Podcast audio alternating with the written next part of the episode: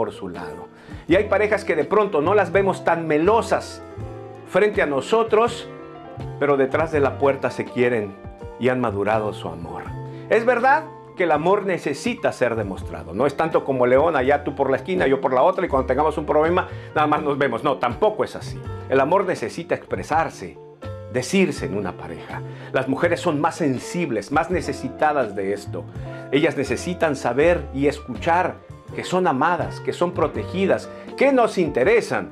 A los hombres también nos interesa saber que formamos parte de sus vidas, que les importa que nosotros nos esforzamos por protegerlas, por proveerlas. El amor se expresa, el amor no solamente se dice.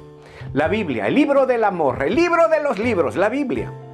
Un pasaje tan impactante, tan emocionante y tan poderoso te lo comparto ahora. Es el libro de los Romanos, capítulo 12 y versículo 9. Miren cómo dice. No finjan amarse. Ámense de verdad. Aborrezcan lo malo. Pónganse de parte del bien. Esta es la versión nueva Biblia viviente. Pero la versión Biblia la palabra dice, no hagáis de vuestro amor una comedia. Ande, ahí está. Esto es de lo que estamos hablando.